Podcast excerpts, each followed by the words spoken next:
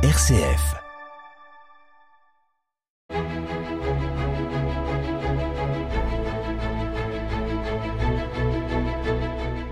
Chers auditeurs, bonjour et bienvenue pour un nouveau numéro d'Episcorama.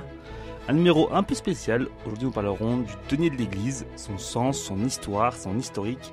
Et pour ça, j'ai la chance d'accueillir le Père François de Bienville, vicaire général et économe du Cézanne. Père François, bonjour. Bonjour. Merci d'être avec nous aujourd'hui. Alors, faire vivre sa paroisse, c'est un challenge du quotidien. Et comme tout le, monde, l'Église a besoin de financement pour subvenir à leurs besoins. Pouvez-vous expliquer ce qu'est le denier de l'Église pour nos auditeurs et qui ne pourraient pas être familiarisés avec ce concept?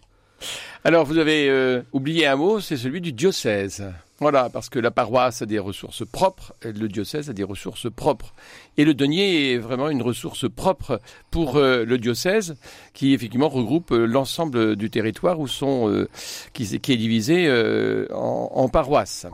Et donc, il y a des caisses pour les paroisses et des caisses pour le denier. Du coup, quel est le sens denier comment est-ce qu'il impacte notre diocèse, à nous Alors, le denier, c'est la ressource essentielle pour euh, financer euh, à la fois les traitements des prêtres et des religieuses et les salaires des laïcs qui sont euh, salariés du diocèse.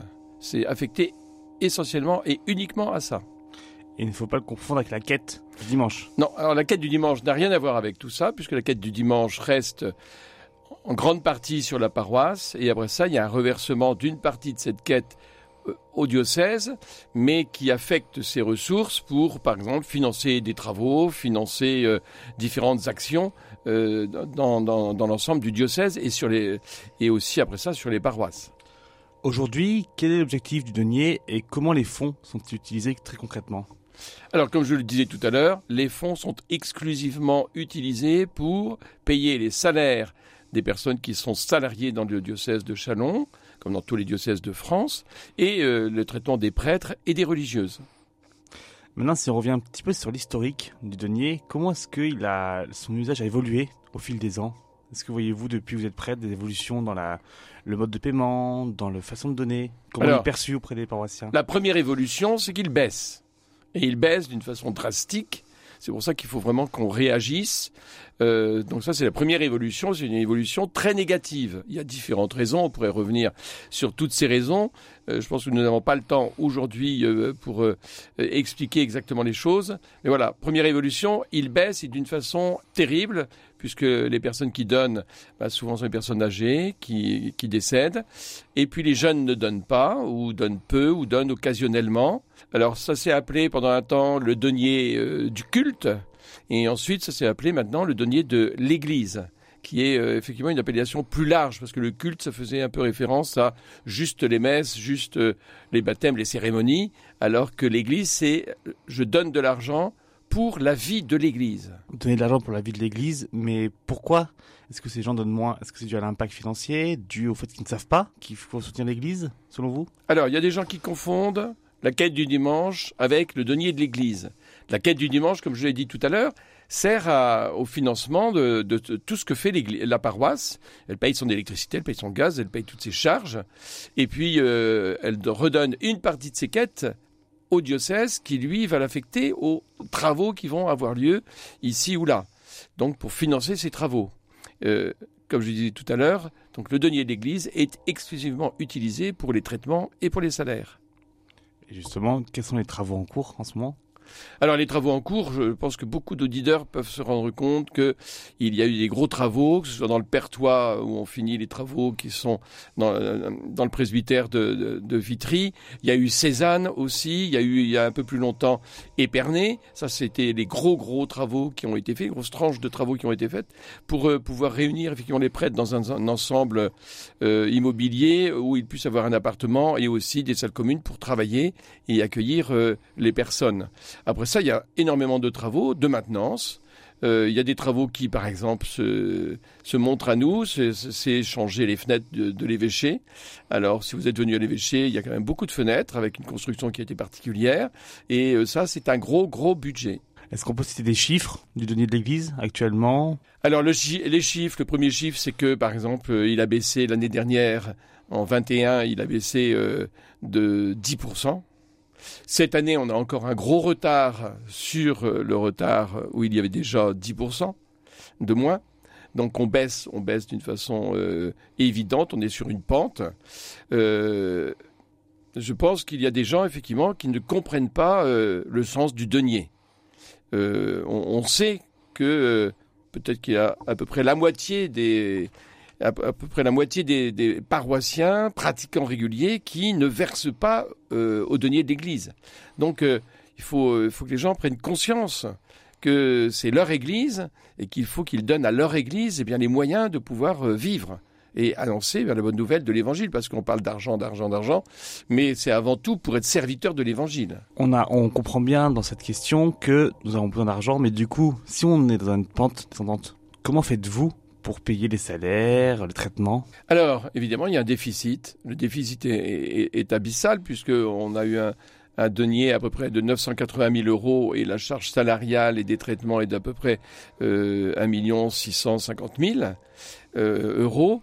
Donc euh, vous faites la différence et vous voyez qu'il faut qu'on aille chercher cet argent ailleurs. Donc où on va chercher? Dans nos réserves, donc dans l'épargne du diocèse, mais qui n'est pas un puissant fonds, ou euh, effectivement euh, coup par coup, heureusement, on a des legs donc de personnes qui ont pensé au moment de leur dernière volonté, eh bien de de donner à l'Église encore les moyens de pouvoir assumer euh, euh, sa mission d'annoncer l'Évangile Jésus-Christ mort et ressuscité. Donc on peut mettre l'Église comme destinataire d'un legs dans le testament. Oui, on peut effectivement, par exemple, dire que l'Église euh, est son légataire universel, euh, et même si on veut que ensuite euh, l'Église légataire universelle remette des legs particuliers à des personnes de sa famille, par exemple, ça peut se faire, et donc sans déposséder, par exemple, des neveux ou, ou des nièces.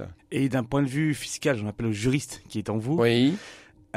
comment est-ce que l'Église assure une transparence du denier?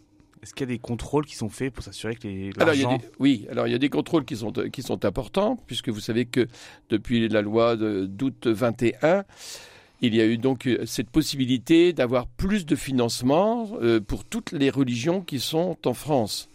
Euh, la contrepartie, c'est qu'on doit déclarer au fisc tous les dons qui nous sont faits et même spécifier ceux qui viennent de l'étranger. Donc il y a une transparence totale euh, et, la personne qui encaisse les dons n'est pas la personne qui paye. Donc euh, euh, là aussi, il y a une transparence totale puisque la personne qui encaisse ne peut rien dépenser. Elle ne peut faire qu'enregistrer tous les dons qui sont faits. Et puis aujourd'hui, on est visé par euh, le commissaire aux comptes. Il y a un conseil d'administration euh, de l'association diocésaine. Il y a aussi une assemblée générale qui, euh, qui, vote. donc tous les comptes sont consultables aussi à l'évêché. toute personne a le droit de, venir et de consulter eh bien, les comptes de l'évêché. Donc il y a une transparence totale. Merci Père François. Si on élargit un peu votre spectre de travail, vous êtes donc économiste et également vicaire général en charge de la curie. Pouvez-vous nous dire un petit peu quel est votre rôle au quotidien dans l'évêché alors, vicaire général, donc je le rappelle, je suis vicaire général avec le père Denis Véju, où nous avons effectivement des, euh, des, missions données par l'évêque qui sont un petit peu différentes, euh, même si les frontières ne sont pas euh, imperméables. le père Denis Vigier est plus sur la pastorale, et moi je suis plus sur l'organisation de la vie du, de l'évêché, donc la gestion du personnel, l'organisation du travail. cette semaine, nous avons eu une réunion de l'ensemble du personnel, et puis qui s'élargit après ça avec aussi la question de l'ambiance dans, dans, dans, l'évêché, et notamment par exemple la préparation du, du, déjeuner de Noël, où chacun apportera un plat, où on partagera ça, et où ça donne effectivement euh, voilà, une, une vie... Euh, pas communautaire, mais quand même une vie d'une communauté qui vient travailler tous les jours euh, ici au service bah, de tous les chrétiens du diocèse et, de l'Église. Ça doit vous changer de, de, votre rôle de prêtre en paroisse? C'est un nouveau métier. Euh, les rythmes, le rythme est différent, les interlocuteurs sont complètement différents. Euh, quand on est prêtre en paroisse ou curé, on travaille avec des, bénévoles euh, qu'on voudrait appeler serviteurs. Et puis ici, je travaille essentiellement avec des salariés Alors, euh, si avec les bénévoles, faut effectivement être sans cesse euh, quand même euh, reconnaissant du temps qu'ils accordent. Euh, n'en reste pas moins que le, rapport avec les salariés est différent parce que on leur dit merci aussi de leur présence et de leur gentillesse et de leur efficacité, mais en même temps, il y a aussi des lois sociales qui régissent les obligations et les devoirs des uns et des autres. Mais pour ma part, le travail à l'évêché est quand même vraiment très agréable, puisque l'ambiance y est, y est vraiment très agréable. Pour ceux qui ne le sauraient pas, combien de personnes travaillent à l'évêché Alors, on peut dire qu'il y a à peu près une quinzaine de, une quinzaine de personnes qui travaillent à l'évêché. Donc, euh, c'est aussi bien euh, euh, Patrick Michel qui, euh, lui, est pas tellement à l'évêché, mais qui va sur les paroisses, qui va euh, dans les doyennés, qui va un peu partout. Euh, c'est celui qui a une grosse caisse à outils, une grosse voiture avec beaucoup d'outils, et qui fait plein de travaux, et même des gros travaux, ici ou là. Et puis après ça, il y a tout le service temporel, hein, la comptabilité, l'immobilier, les ressources. Il y a effectivement aussi le Cédicom, il y a l'accueil, il y a la chancellerie, il y a aussi bah, Véronique qui travaille avec, avec notre évêque. Euh, voilà, donc euh, on se retrouve aussi au café notamment et surtout le jeudi, à la pause du jeudi, au repas du jeudi, où normalement on essaye d'être un peu plus présent pour euh, effectivement mieux se connaître les uns les autres. Merci Père François. Chers auditeurs, vous aurez compris, chacun de nous a un pouvoir de contribuer à l'Église, à son aide et lui permettre de vivre une belle fraternité.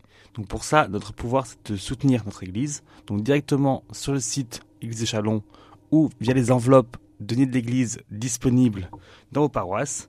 C'est à vous qui appartient à ce rôle de soutenir votre Église. Merci Père François de nous avoir éclairé. Merci votre... à vous et merci à tous ceux et à toutes celles qui soutiennent leur Église. Quant à nous, on se retrouve la semaine prochaine pour un nouveau épisode et d'ici là, c'est disponible en podcast.